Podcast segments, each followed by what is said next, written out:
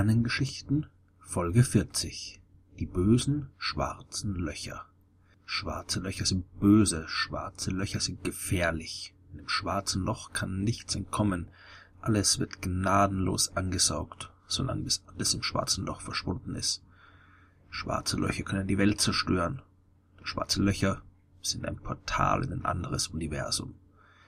Es gibt kaum ein astronomisches Objekt, das so populär ist wie das schwarze Loch und gleichzeitig oder vielleicht auch gerade deswegen ist es auch das astronomische Objekt, über das am meisten Unsinn erzählt wird.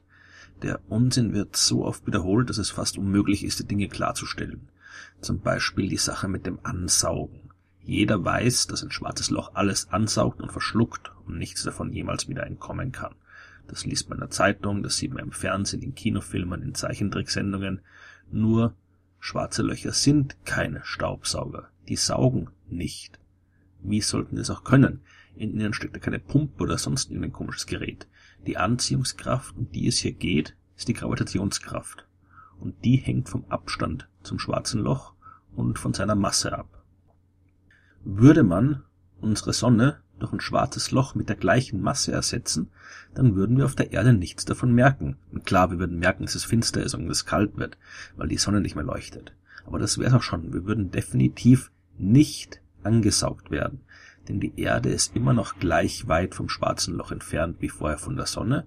Und da das schwarze Loch auch gleich viel wiegt wie die Sonne, hat sich an der Gravitationskraft, die auf uns wirkt, absolut nichts geändert. Die Erde kann noch die nächsten paar Milliarden Jahre um das schwarze Loch kreisen, ohne hineinzufallen. Ein schwarzes Loch saugt nichts an. Das Besondere an ihm ist keine mysteriöse Saugkraft, sondern seine Dichte. Die Sonne hat einen Durchmesser von 1,4 Millionen Kilometern. Sie wiegt zwei Quintillionen Kilogramm. Das ist eine 2 mit 30 Nullen hinten dran. So ziemlich viel. Wollte man aus der Sonne ein schwarzes Loch machen, dann müsste man die ganze riesige Masse auf eine Kugel mit einem Durchmesser von nur sechs Kilometern komprimieren. Wie gesagt, die Masse wäre immer noch genauso hoch wie vorher. Für die ferne Erde würde sich nichts ändern, die würde immer noch genau die gleiche Gravitationskraft der genau gleichen zwei Quintillionen Kilogramm spüren. Der Unterschied ist ein anderer. Wenn man wollte, dann könnte man sich dieser riesigen Masse nun viel stärker annähern als vorher. Bei der Sonne ist die Masse über einen großen Raum verteilt. Jetzt ist sie nur noch sechs Kilometer komprimiert. Und je näher man der Masse kommt, desto stärker spürt man die Gravitationskraft. Das schwarze Loch hat die gleiche Masse, aber man kann ihm viel, viel näher kommen. Das ist der Unterschied und das ist es, was ein schwarzes Loch so besonders macht. Die Materie ist unvorstellbar stark komprimiert worden. Das, was vorher den ganzen gewaltigen Stern ausgemacht hat, ist jetzt auf einem winzigen kleinen Bereich konzentriert. Und das hat dramatische Einflüsse auf den Raum selbst. Seit Albert Einstein wissen wir, dass Materie die sogenannte Raumzeit krümmt. Also die Raumzeit ist eine Kombination aus dem dreidimensionalen Raum unseres Universums und der Zeit. Das sind vier Dimensionen und die können wir uns nicht vorstellen. Können wir Formeln drüber schreiben, aber bildlich vorstellen können wir uns das nicht. Ein gewisses Verständnis bekommt man, wenn man sich nur zwei Dimensionen ansieht. Also sich den Raum wie ein gespanntes Tuch vorstellt. Eine Masse in diesem Raum, also beispielsweise eine große, schwere Kugel, wird das Tuch verformen und eindellen. Und zwar umso stärker, je mehr Masse sie hat. Und eine zweite Kugel, die auf diese Delle im Tuch zurollt, wird durch die plötzlich abgelenkt. Das sieht so aus, als würde sie von der schweren Kugel angezogen. Und genau das passiert im Wesentlichen auch im echten Raum. Nur dass sich hier im Gegensatz zum Tuch der Raum nicht in einen anderen Raum hineinkrümmt. Also das ist wirklich eine Analogie und der vierdimensionale Raum bleibt trotzdem von uns Menschen nicht vorstellbar. Aber egal, Massen krümmen die Raumzeit und wenn wir uns durch diese Dellen in der Raumzeit bewegen, dann folgen wir der Krümmung und es erscheint uns so, als würden wir eine Kraft spüren. Ein schwarzes Loch heißt jetzt deswegen so, weil die Delle, die es in der Raumzeit erzeugt, enorm tief ist. Nicht wirklich tief, natürlich, da gibt es ja nichts, was sich nach unten wölben kann. Das ist wieder nur die zweifelhafte Analogie vom gespannten Tuch. Je tiefer die Delle ist, desto mehr Energie muss man aufwenden, um wieder rauszukommen. Unsere Erde zum Beispiel verformt die Raumzeit nur vergleichsweise wenig.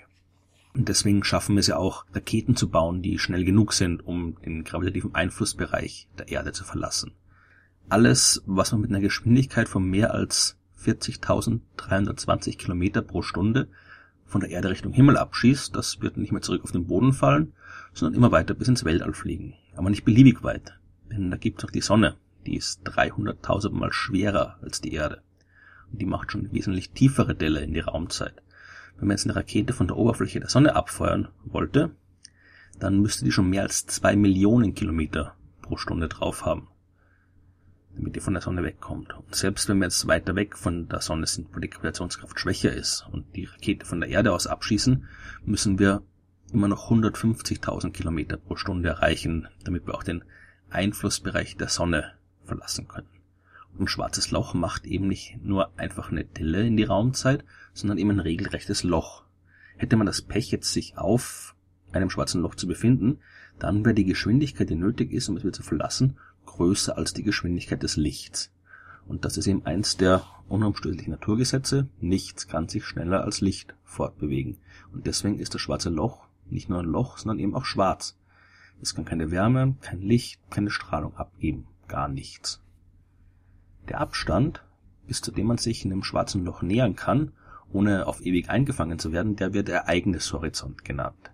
Je größer die Masse von dem schwarzen Loch, desto weiter reicht der Ereignishorizont hinaus. Was dahinter liegt, das wissen wir nicht. Die mathematisch-physikalischen Konzepte, mit denen wir solche massereichen Objekte wie schwarze Löcher beschreiben können, die sagen uns, dass dort eine Singularität sein muss. Die gesamte Masse des Lochs kollabiert immer weiter, immer weiter, immer weiter und fällt unter ihrem eigenen Gewicht zusammen. Nichts kann den Kollaps aufhalten und der geht weiter, bis das schwarze Loch nur noch ein enorm massereicher Punkt ohne räumliche Ausdehnung ist. Und das kann offensichtlich nicht richtig sein. etwas Reales kann nicht ohne räumliche Ausdehnung sein. Vermutlich endet der Kollaps irgendwann und aus irgendwelchen Gründen, die wir momentan noch nicht kennen, dass unsere physikalische Theorie als Ergebnis eben diese unmögliche Singularität liefert, das ist eben nur ein Zeichen dafür, dass die nicht geeignet ist, die Situation bis ins letzte Detail zu beschreiben. Da brauchen wir andere, bessere Theorien. Aber wenn wir auch nicht wissen, was genau hinter dem Ereignishorizont steckt, dann wissen wir auf jeden Fall, wie schwarze Löcher entstehen. Ein schwarzes Loch ist nichts anderes als ein toter Stern. Ich habe schon in früheren Folgen der Sternengeschichten erklärt, dass in einem Stern zwei grundlegende Kräfte einander ständig entgegenwirken. Die Eigengravitation der gesamten Sternmasse drückt nach innen und will den Stern kollabieren lassen. Die im Zentrum des Sterns durch Kernfusion erzeugte Strahlung, die drückt aber nach außen und will den Stern ausdehnen. Normalerweise halten sich beide die Waage und der Stern ist stabil. Wenn aber irgendwann der Brennstoff alle ist und keine neue Strahlung mehr erzeugt werden kann, dann gewinnt die Gravitation. Der Stern kollabiert und mit welcher Wucht er das tun kann, das hängt von seiner Masse ab. Kleinere Sterne schrumpfen vergleichsweise wenig. Am Ende ihres Lebens sind sie so groß wie die Erde und man nennt sie dann weiße Zwerge. So wird auch das Schicksal unserer Sonne aussehen. Schwerere Sterne fallen unter dem Eigengewicht noch weiter zusammen die enden als nur wenige Kilometer große Neutronensterne.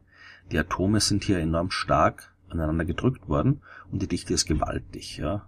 Wenn ein Stern noch größer ist, wenn er ungefähr achtmal schwerer ist als unsere Sonne, dann können selbst die dicht an dicht gepackten Atome eines Neutronensterns den Kollaps nicht mehr stoppen. Der tote Stern kollabiert weiter und weiter und weiter bis, ja, keine Ahnung, was dann passiert.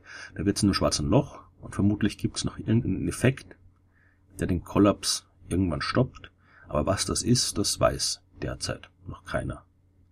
Ein schwarzes Loch ist also der extrem kompakte Rest eines toten, kollabierten, großen Sterns. Es ist kein Staubsauger, es ist keine Weltuntergangsmaschine, es ist kein Portal in eine fremde Dimension. Schwarze Löcher sind ganz normale Bestandteile des Universums und es wird eigentlich Zeit, sie auch so zu behandeln und nicht ständig so zu tun, als wären es kosmische Monster, die uns alle umbringen wollen